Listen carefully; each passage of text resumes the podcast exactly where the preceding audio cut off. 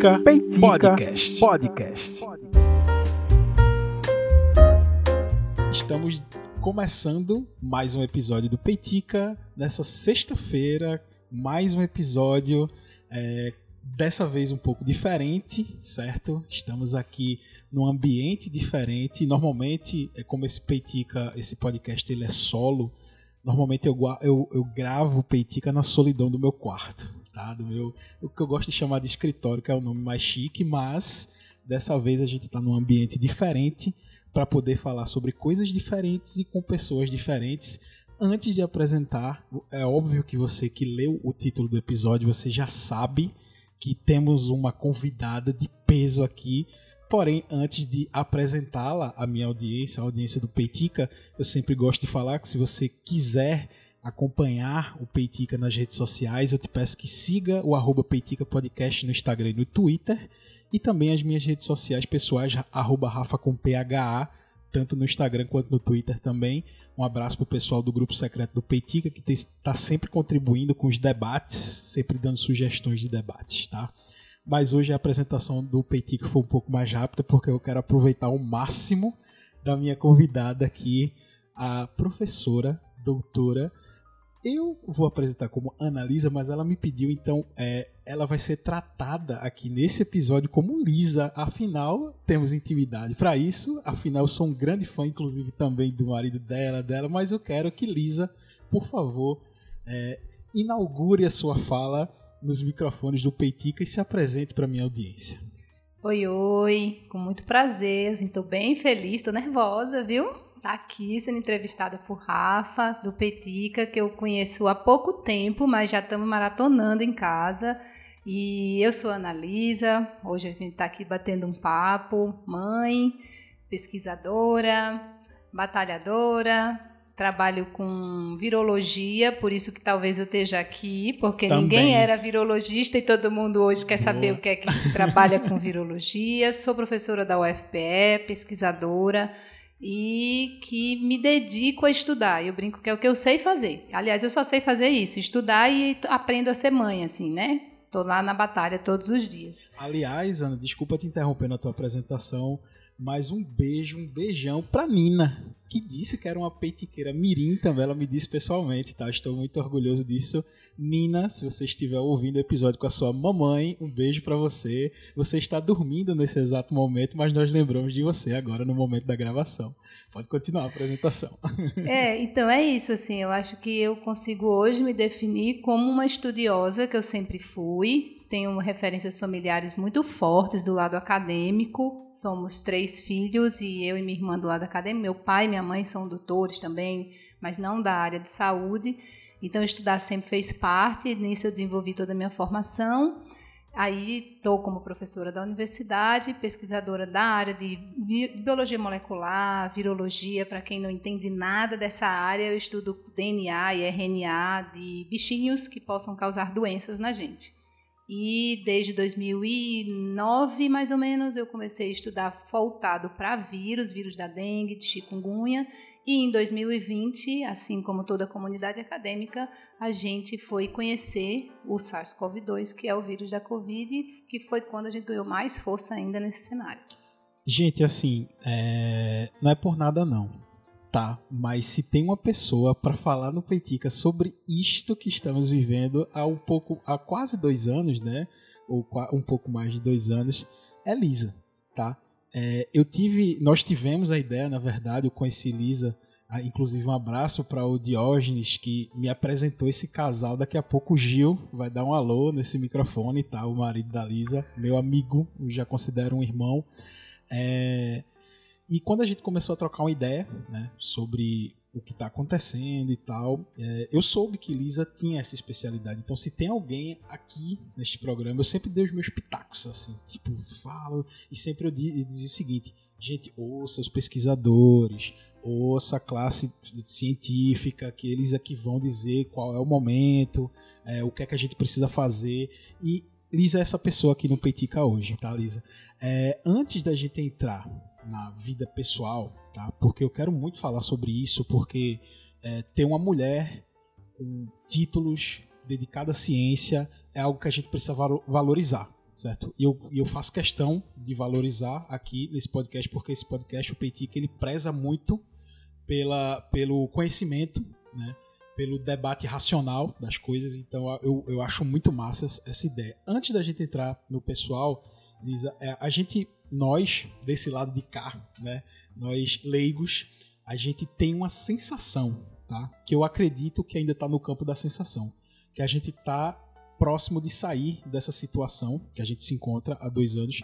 Eu acredito que sim, é, a gente está um pouco mais próximo de sair, mas eu também não sei se é o momento para algumas atitudes que governos, pessoas tomam.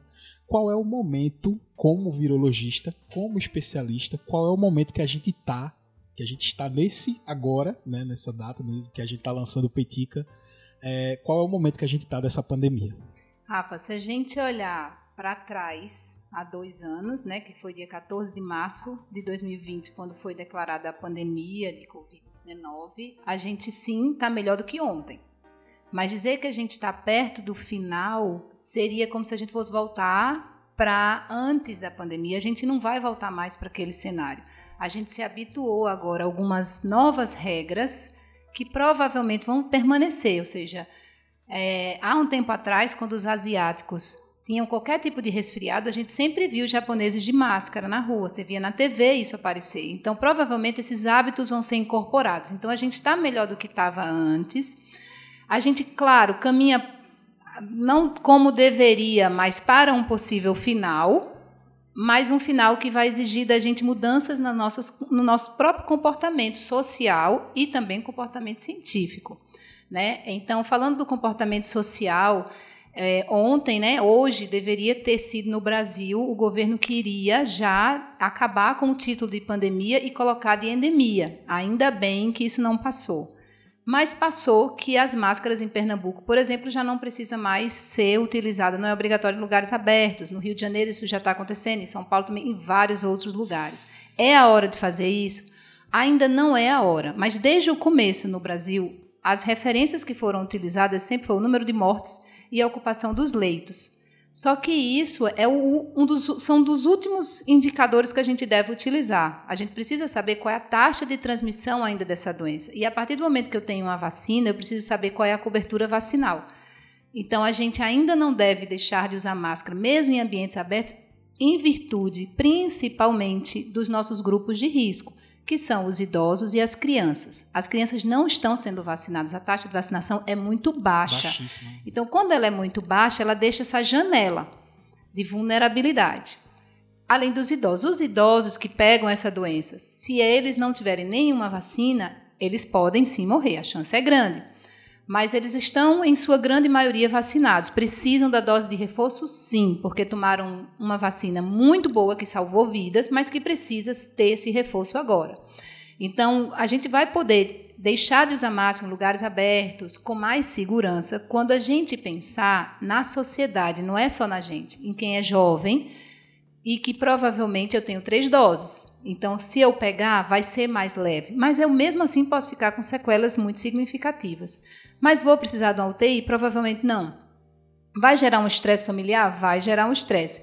Mas se a gente pensar só na gente, a gente vai continuar andando muito devagar. Entende? Então, hoje a situação é melhor, mas a gente ainda precisa de uma consciência coletiva. A grande dificuldade dessa pandemia foi lidar com essa ausência de uma de uma consciência coletiva de que a máscara salva a sua vida e a minha, que vacina salva a sua vida e a minha. Então, assim, é, quem é mais jovem vai, sai, não usa máscara, tá tudo bem, mas se volta para casa e tem um idoso e esse idoso fica vulnerável. As crianças já têm vacina pronta e mesmo assim é uma resistência ideológica muito grande. Então, isso é muito difícil. E qual o risco disso virar uma endemia, né? Assim, o título. Quando muda para uma endemia, a gente perde políticas públicas que são muito importantes. Então acaba qualquer tipo de restrição. Uhum. E aí, como é que a gente vai justificar alguns lugares necessita máscara, lotação desses lugares, você controlar a circulação das pessoas, né? Então ainda é cedo para se pensar nisso em virtude da nossa cobertura vacinal. Ah, Ana, mas veja, tem muito pouco caso sendo notificado. Tem muito pouco caso, mas ainda temos vírus circulando. A nossa perspectiva muito boa é que agora, março, abril, a gente já tem uma nova vacina da gripe e que vem associado com a de Covid. Isso acontecendo, a gente começa a entrar num cenário de proteção dos grupos de risco e aí a gente tende a melhorar. Tá perto do fim? Estamos caminhando, né? Mas parece que a gente atingiu um platô. Parece que a gente atingiu um número que não, não melhora. A gente não consegue passar de 76% há seis meses que a gente não avança, 76% de pessoas vacinadas. Então, isso é um, um, uma situação. Mas tem uma peculiaridade, Rafa, que eu já deixei de dar entrevista. Eu estou conversando com você porque deu vontade, ah, porque eu sou petiqueira. Boa. E aí eu disse, eu vou. Até meu marido disse, tu vais, vou. Eu deixei de dar entrevista por dois motivos. Primeiro, que a gente foi muito atacado. Então, no início dava muita entrevista no Instagram, jornais, TV, e a gente era muito atacado, né? Assim, e aí eu me vi exposta, morar numa cidade do interior, ser mulher, mãe, eu falei, chega, eu tenho que encontrar minha, meu campo de luta, vai ser num artigo científico e não. Eu sei que, eu, até eu conversava com a minha mãe, ela disse, filha, mas você precisa falar isso para todo mundo, as pessoas precisam saber. disse, mas quanto mais a gente fala, mais a gente é agredido. É, é... Então a gente precisou se recolher um pouco, uhum. sabe? Então esse foi um dos motivos, assim, eu falei, não, eu quero falar. E esse foi um ponto. E o outro ponto, Rafa, é porque tudo que eu estou falando hoje pode ser que amanhã já esteja atrasado. Entendesse? E eu brinco para os meus alunos, assim, eu digo que virologista é um dos caras mais curiosos e mais retardados que existe. Porque a gente está sempre estudando, mas a gente está sempre atrasado em relação à notícia. Assim, a gente tá, tem que estar tá sempre se atualizando para ver se aquilo faz sentido. É, é interessante, Ana, nessa tua fala, porque é, parece algo utópico. Assim, a gente tem um problema, a gente tem pessoas qualificadas para enfrentar esse problema e essas pessoas estão sofrendo com isso. Parece que é algo que de uma é paradoxal é, assim, parece não... que é algo um roteiro de novela é. assim não parece vida real aquele filme é, não olhe para cima isso Don Loquira sim eu terminei aquele filme com uma falta de ar, Rafael. Você não tem noção. A gente assistiu, eu e meu marido terminou. Aquilo foi me dando angústia, porque eu me vi, eu me via naquela moça que chegou naquela cena que ela está dando uma entrevista. Uhum. vocês não estão entendendo. Claro que é um extremo. Mas tiveram vários momentos. Eu participei de reunião com o governo, com o alto escalão do governo, com câmera ligada, no ápice da pandemia, antes dos casos que começaram em Manaus. Entendi. em outubro Sim. de 2020. Uhum. Quando eles sinalizaram que ia abrir tudo, que foi o que aconteceu. E teve uma hora que eles disseram: os cientistas agora não devem mais falar.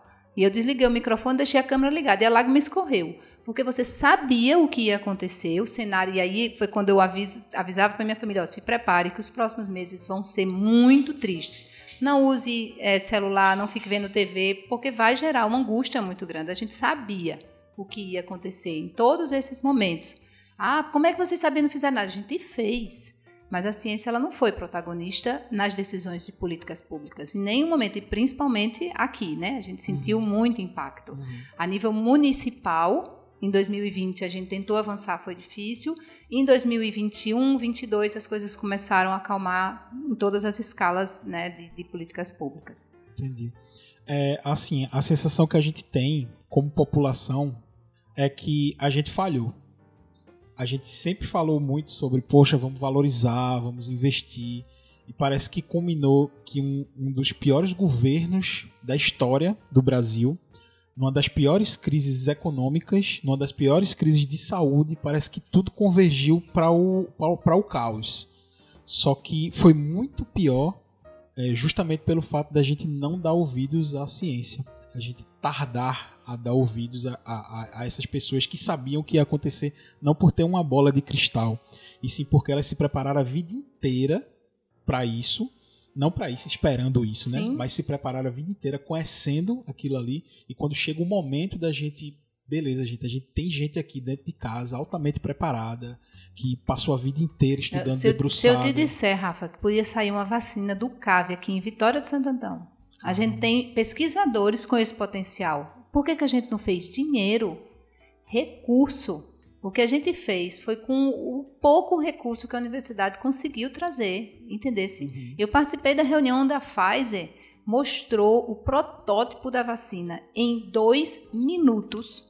Em dois minutos, simplesmente veio a declaração do governo da Alemanha dizendo tudo o que a Pfizer produzir é meu. A mesma coisa a Moderna fez. Ela demorou o Trump demorou menos de 45 minutos para dar uma declaração. Tudo que eles produzirem em 2020 e 2021 é meu. Se sobrar, eu boto para fora. E a narrativa hoje que se constrói do governo brasileiro é que não correu atrás porque não tinha aprovação da Anvisa. Não. É, é um absurdo ouvir isso, mas É. eu queria que você explicasse é, esse contra-argumento desse argumento que é obviamente fajuto. É, foi ideológico, né? E não é que a- a- aquela história dos e-mails todos que a Pfizer mandou, não é porque ela é boazinha. Não é. Essas vacinas mais tecnológicas, essa, essa vacina de RNA, né, que diferencia um pouquinho mais, elas são mais sofisticadas, mas é uma tecnologia que já existia, certo? Ela é uma tecnologia que ela começou a aparecer em 2002, 2006. A gente já tinha protótipos de vacina de HIV com essa tecnologia. O que é que acontece? Uma vacina, para ela passar os estágios de validação, ela vai precisar de braço de gente, voluntários, e de dinheiro.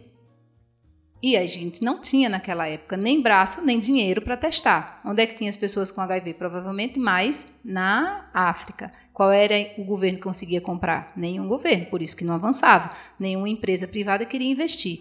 Agora a gente tinha o mundo inteiro como voluntário para testar e muita grana envolvida. Então, as empresas mostraram os protótipos em março, abril de 2020 e imediatamente receberam bilhões de dólares imediatamente na conta da, da tudo o que vocês fizerem. Se não prestar, tá pago. Mas já tinha uma certeza muito grande. E aí a Pfizer precisava, primeiro, de braço. O Brasil tem muita gente. Quando eu digo braço, é voluntário, né? Voluntário para testar. para testar a vacina. E a outra coisa, eu preciso de um sistema de saúde que chegue na população, o SUS. O SUS não existe em outro lugar. A gente tem sala de vacina em todos os municípios do país. Um exemplo bem no extremo, a Nova Zelândia não tem vacinador.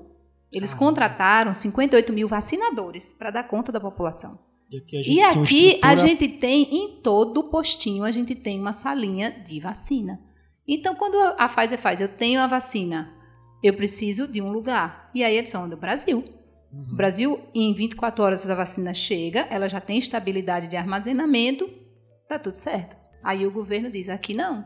Foi por isso que a Pfizer quis us- é, usar o Brasil, entre aspas, assim, Isso. como um case. Isso, né, a gente ia Brasil ser exemplo. estrutura. A previsão é para a gente ter a população vacinada, pelo menos a população de risco, em junho. A gente já teria a primeira leva de pessoas vacinadas em 2020, Rafa. vai fazer dois anos. Que absurdo. E isso não, e aí não conseguiram avançar por questões ideológicas do governo que não tinha o menor interesse. Se fosse uma proteção, ele teria investido numa vacina interna. E a gente tem quatro protótipos, pesquisadores brilhantes, mas que receberam irrisórios 100 milhões, 10 milhões. E isso você não consegue Isso não é fazer. Isso não é nada para o volume que precisava. Tecnologia a gente tem. A gente não teve foi recurso para avançar. Uhum. E, e quando a gente escuta de uma pessoa que sabe do que está falando, de uma pessoa que tem propriedade para falar sobre isso, é, a gente já imagina que a- a- a- as atitudes do governo foram bastante graves. Porém, quando a gente ouve uma pessoa que sabe do que está falando, aí é que a gente percebe que na verdade foi um desastre ainda. Crueldade. Foi crueldade. É, a palavra é essa. Obrigado É. é crueldade mesmo, é escolha, né?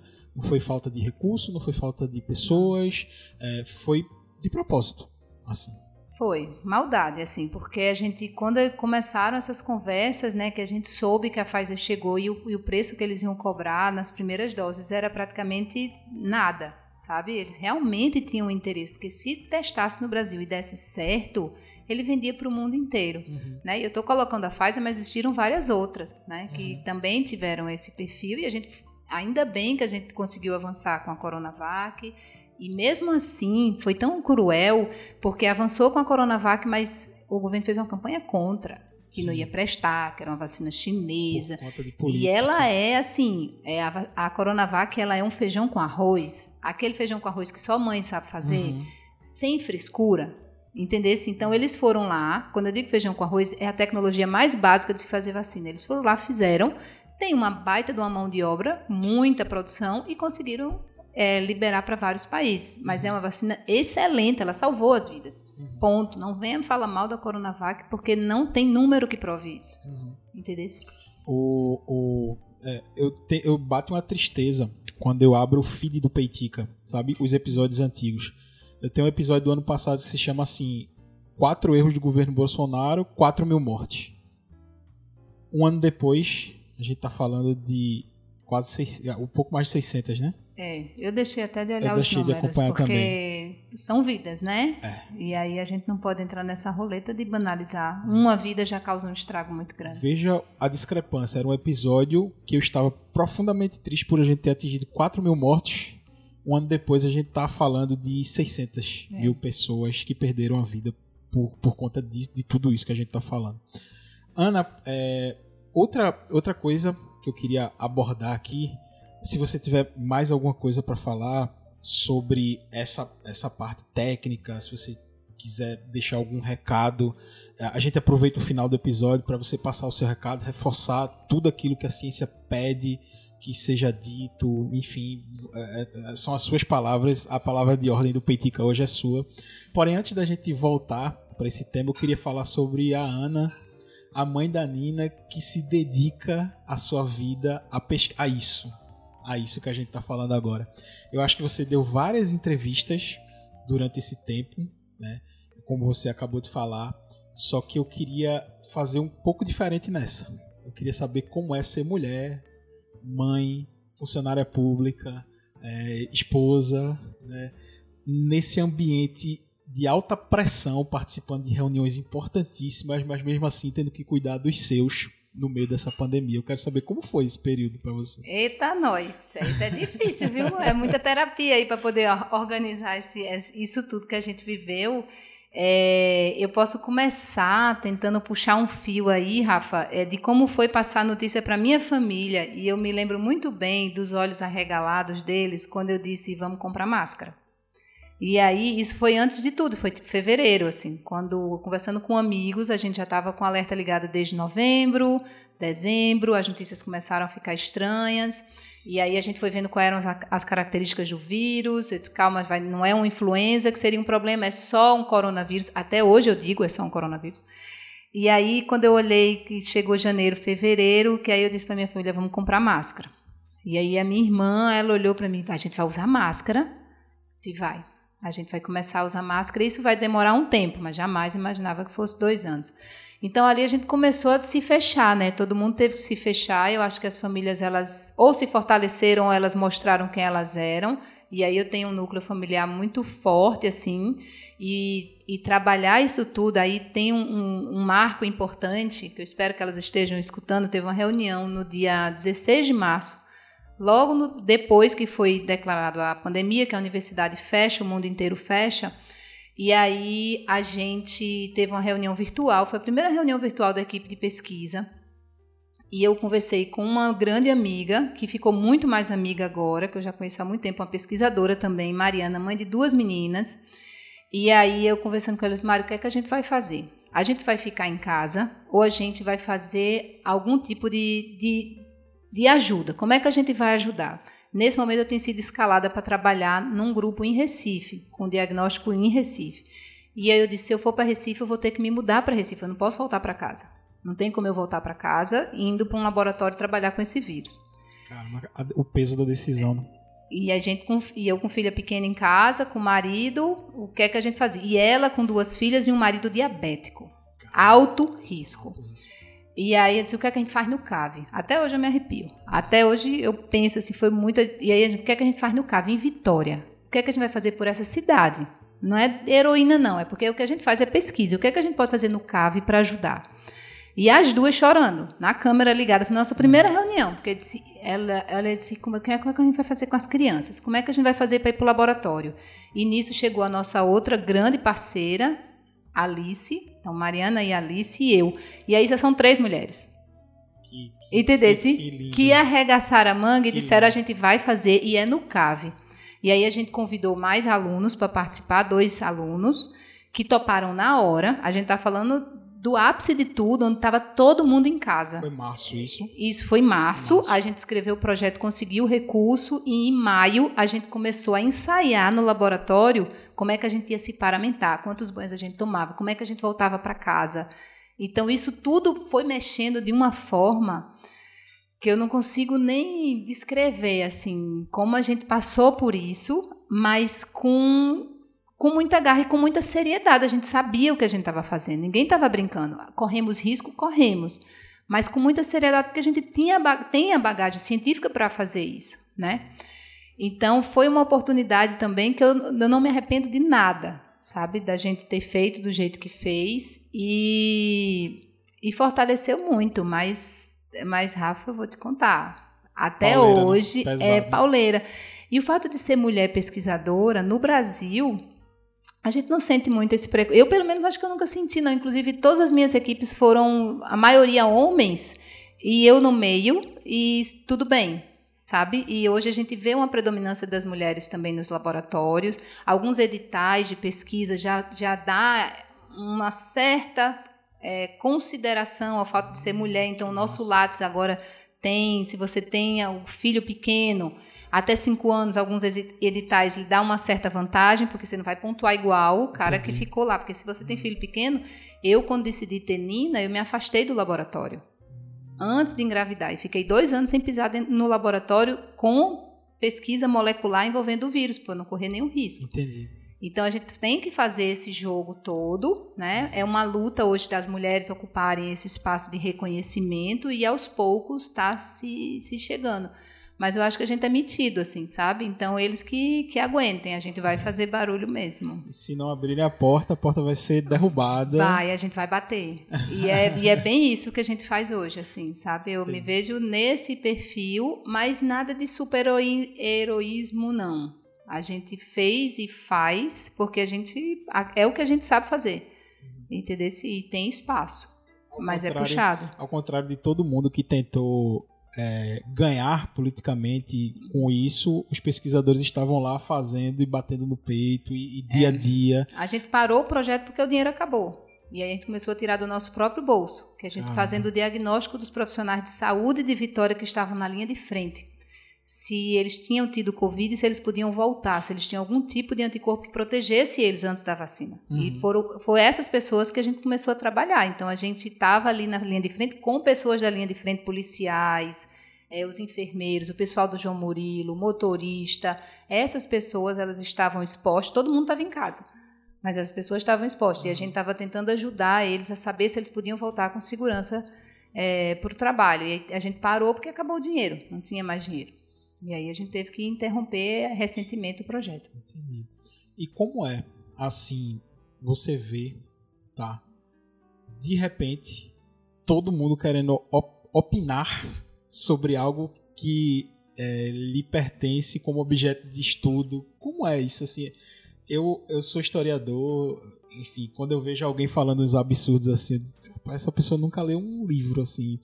Bate aquela frustração você viveu isso, a, a, o ponteiro fez assim, porque... Ninguém sabia o que era virologia. E de repente todo mundo repente, quis ser todo mundo especialista. tinha alguma coisa para dizer.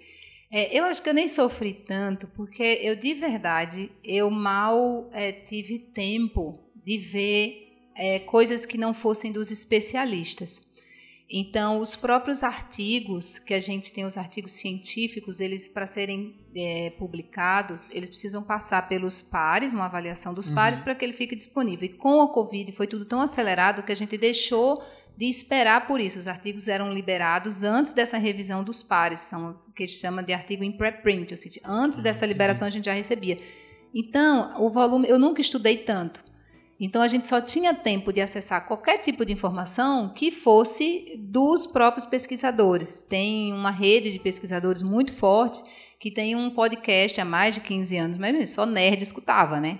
Que era um episódio por mês. Ele passou a ter três episódios semanais com os autores dos artigos. Então, se eu parasse para discutir, se eu não fosse atrás de dinheiro em reunião burocrática, para continuar o projeto, eu estava estudando para saber o que é estava acontecendo, porque foi uma doença, ela quebrou os paradigmas. Tudo que a gente sabia, ela veio diferente. Caramba. Então a gente teve que estudar muito para entender o que estava acontecendo até hoje. Uhum. Então, de verdade, eu nem Assim, a gente escutou umas fake news, não sei o quê, mas quando mandavam para mim, eu não comentava. Uhum. Eu não não respondia nenhum tipo de desse, sabe, assim, essas coisas que chegavam. Você viu isso? Você viu isso? Olha, eu nem não vou abrir.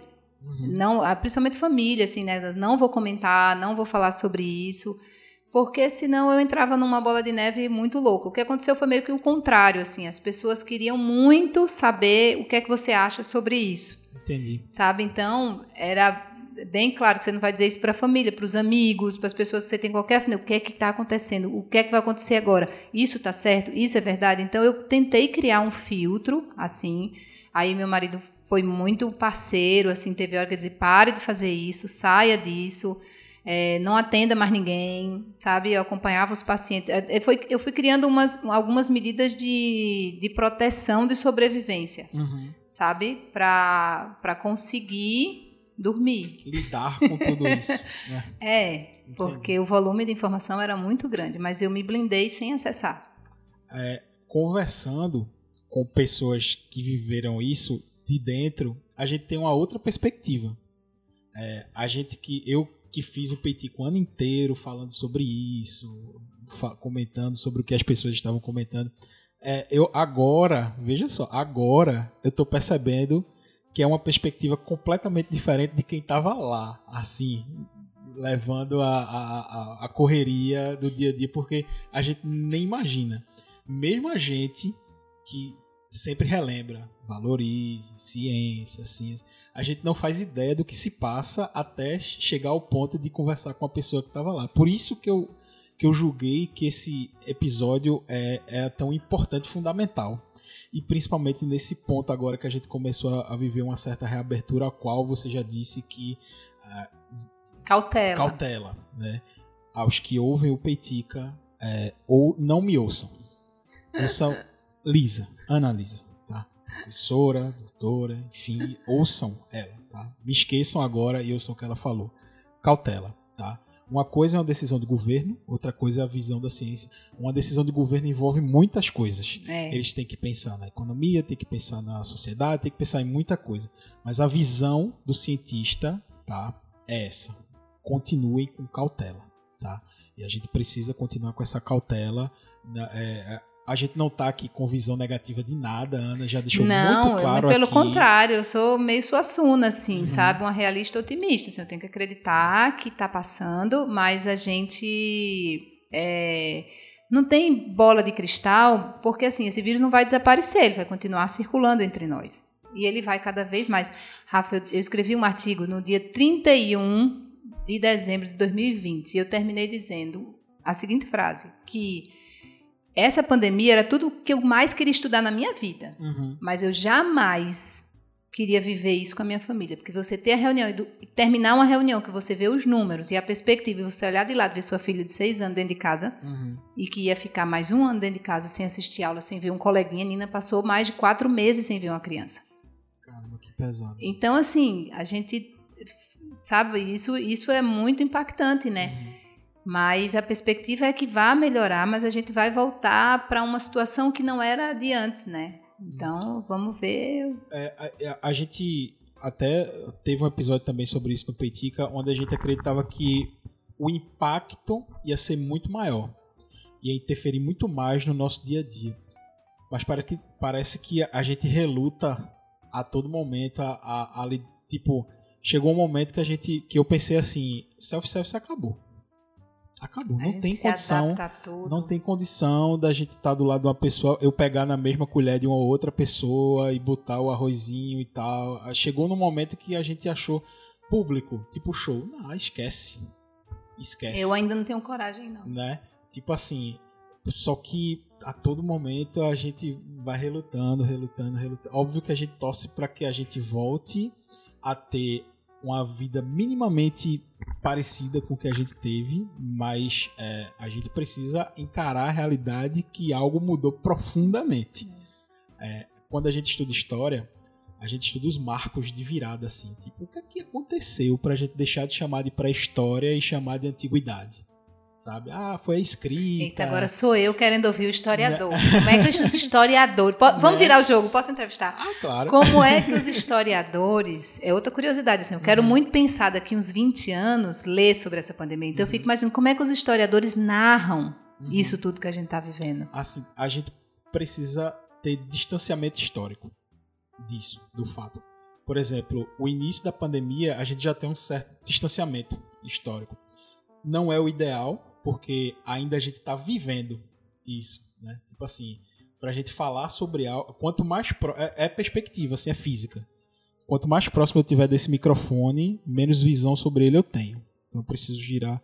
Então quanto mais distante, mais, uma, mais visão eu tenho daquilo. Então história é isso.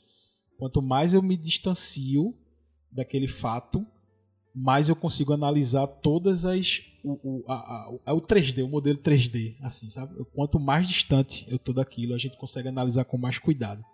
Eu acho que ainda é, é recente, mas eu acredito que nos livros de história, assim como foi a peste negra na Europa, sabe? Assim como foi, enfim, toda a, a, a Idade Média, não tem como falar de Idade Média. Toda é, a gente encarou isso na sala de aula. Professor, e a peste negra, Covid, sabe? As comparações. Eu acho que do mesmo jeito que até hoje a gente, quando fala sobre Idade Média, a gente tem que citar as condições de saúde e sanitárias da Idade Média que resultaram numa crise daquele tamanho. A gente não pode mais passar por esse período que a gente está passando sem citar isso. Assim, não tem como, historicamente falando. O que a gente vai falar e quais são os resultados dessa vivência, aí a gente precisa de, de distanciamento histórico. Mas a, a, o que a gente está passando, a plena, a plena ciência é essa: mudou profundamente a sociedade. O que mudou, como mudou, aí a gente precisa um pouco de distanciamento. Essa é a minha pequena sim, visão dos fatos, mas que eu acredito que a gente precisa ralar muito ainda para entender, tanto na sua área, eu acredito, né, para poder, enfim, criar um corpo disso, quanto na, na área, na minha área também de história pra gente meio que se encaminhando, é, é um absurdo porque a gente enfim, se a gente não tomar conta, Gil vai, Gil vai matar a gente, porque enfim, daqui a pouco Gil vai vir dar um alô aqui. Mas para a gente ir se encaminhando para o final do Peitica, eu, eu já vou fazer um, um convite aqui você precisa voltar no Petica para falar sobre as suas experiências como pesquisadora fora do país. Eita. Está então, prestes. Então, antes de tu terminar, eu acho que teve um vídeo do Gil do Vigor, Gil do que Vigor. até o meu marido mandou para mim ontem, que eu falei em sala de aula hoje, onde ele fez uma declaração falando que ele foi bolsista, é, CNPq, PIBIC, FACEP, tudo. e quando ele mandou o vídeo para mim, eu disse, meu, fui eu. Porque eu fui, eu fui bolsista de toda essa história, uhum. desde iniciação científica, mestrado, doutorado, rodei o mundo uhum. para estudar isso, uhum. eu e minha mochila, porque eu tinha subsídio do governo. Olha aí. Então, talvez se a gente tivesse tido subsídio do governo em tudo que a gente viveu nos dois anos, o uhum. cenário fosse absolutamente diferente. Vejo o quanto importante. Entendesse? Hoje nós somos o 48º país em produção científica. Em 2013, nós éramos o sexto. É só dinheiro. Recurso. Se tiver recurso, eu fui da primeira turma do Ciências Sem Fronteira. Da primeira turma, o primeiro nome da lista é o meu, por ordem alfabética, né? Claro. e tá lá, meu nome tá lá, porque eu fui da primeira turma de toda a formação, né? Mestrado, doutorado. Quando saiu Ciências de Fronteira, eu disse, é agora, eu vou. Só que eu tinha voltado do doutorado, que foi fora também, e quando eu voltei, eu dei meu passaporte pro meu pai. Uhum. E eu disse, tá aqui o passaporte. Uhum. Aí pra que isso? Eu disse, guarde, porque agora eu vou ficar quieta, vou arranjar marido, vou ter menino e vou ter um concurso e eu vou passar para alguma coisa. porque de tanto que eu viajava estudando uhum, e fazendo sim. as coisas todas. Sim. E aí, quando eu passei por Ciência Sem Fronteira, eu optei por não ir. Uhum. E aí a história toda muda, e mais por opção, e uhum. sem volta, e muito consciente Entendi. de tudo isso ter acontecido. Mas eu fiz bem essa historinha do, do vídeo lá do, do, do Gil, Gil do Vigor, Vigor. De, de bolsa de subsídio do governo, porque se não fosse assim, não era capaz. É, antes de Ana é, falar as palavras finais dela, tá? É, de, é, enfim, desse episódio, assim, não dá nem para classificar o episódio. Eu queria passar aqui o microfone pro meu amigo Gil, tá? Para agradecer também. Gil hoje foi produtor desse programa. Tá? Ciana foi, a Ciana Lisa foi a entrevistada. Gil trabalhou como produtor porque ele que marcou de Rafa, vamos, tá, ó, tá chegando, Ana chegou, daqui a pouco tá subindo e tal. Gil, muito obrigado por ter feito essa, esse papel de produtor do Peitica nesse episódio. Eu queria que você desse um alô pra Nina, que está escutando esse episódio, e pra audiência do Peitica também. Pô, pra gente é uma satisfação, né? Uma satisfação tá perto de você, ter conhecido você, tão pouco tempo, receber esse convite para dar para a sua audiência essa informação que poucos sabem, poucos viveram. E dá um cheiro na Nina, né? Que não custa nada. Essa hora ela deve estar deitada, mas amanhã ou sexta-feira, Sexta quando, quando, quando entra, né? Quando Aham. lançar. A gente normalmente sobe para Gravatar e na subida de Gravatar ela vai escutar isso no carro, com Oh, certeza. Que coisa boa. É, Lembramos de você, Nina. Gil, obrigado. É, Ana, a palavra é sua para finalizar. Eu não vou mais falar nesse episódio. Você vai ter a responsabilidade de fechar o Peitica de hoje com o, que você quiser falar, o que você sentir no coração de falar, tá? É, eu só queria agradecer a você que ouviu o Peitica até agora. Se você curtiu esse tema importantíssimo para esse momento que a gente vive, é, manda para as pessoas, tá? Para elas poderem se informar desse momento. Ana também está com um projeto massa aqui para as escolas de Vitória, um modelo 3D para os professores do município poderem dar aula utilizando um exemplo prático na mão, assim, explicando o que é o, o coronavírus, o que é o Covid aqui na mão. O quão importante é que a gente faça isso com os alunos, que eles possam visualizar que não é algo distante, é algo que eles podem se tornar pesquisadores, é algo que eles podem correr atrás, essa futura geração aí que passou por isso, que podem enfrentar coisas talvez piores lá na frente, mas como eles vivenciaram isso nesse momento, eles podem ter essa garra, essa vontade de se tornar pesquisadores, de se- tornar professores. Então, é, obrigado, Ana Lisa, por estar aqui no Peitica de hoje. Queria dizer que foi um prazer imenso fazer esse Peitica diferente, que eu achei extremamente necessário. E a palavra para fechar o Peitica de hoje é sua, fica à vontade. Eita, que responsabilidade. Então, agradecer Rafa, Diógenes e Michele, né, por estar Alô, Di. cedendo nosso, o, o, o estúdio maravilhoso do nosso condomínio. É, quero deixar um beijo pro meu pai pra minha mãe, igual da Xuxa, sabe? Pode citar os Para nomes. toda a minha família, que eu vou mandar o link para todo mundo. É, dizer que assim agradecer o apoio que a gente teve de todas as instituições muito sérias assim, né, para desenvolver as pesquisas, o respeito que passaram assim que a gente ocupou um espaço apesar de todos os preconceitos. É, agradecer a minha equipe que estava aqui perto, que eu também vou mandar o link para que eles escutem e a confiança de todo esse pessoal, aos alunos que acho que sem eles assim a gente tem essa troca, essa motivação incrível assim, estimular para que a molecada continue estudando. Tá muito difícil eles se manterem sem suporte governa- governamental assim das bolsas que estão as poucas que existem o valor é muito baixo, mas continuem lutando que a gente também tem feito toda a mobilização que a gente pode.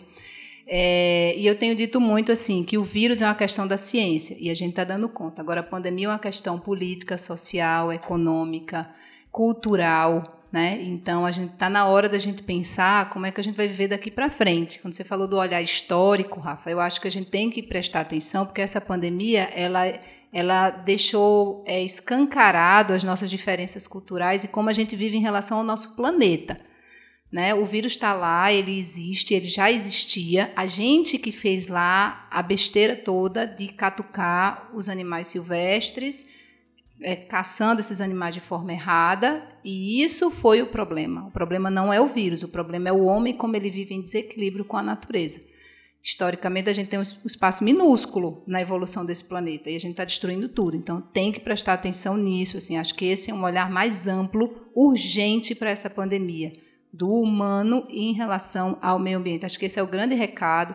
Fiquem atentos, está difícil, tá? Já foi mais difícil, está passando. Se vacinem, usem as máscaras, cuidem dos idosos e vacinem as crianças. Elas precisam, elas estão morrendo muito pouco, mas sim, elas ficam infectadas e ninguém quer ver um filho doente. Estou bem feliz, estou me achando assim metida pra caramba, porque se é bom escrever artigo, publicar, mas também é muito bom conversar e mostrar esse lado que é capaz de fazer.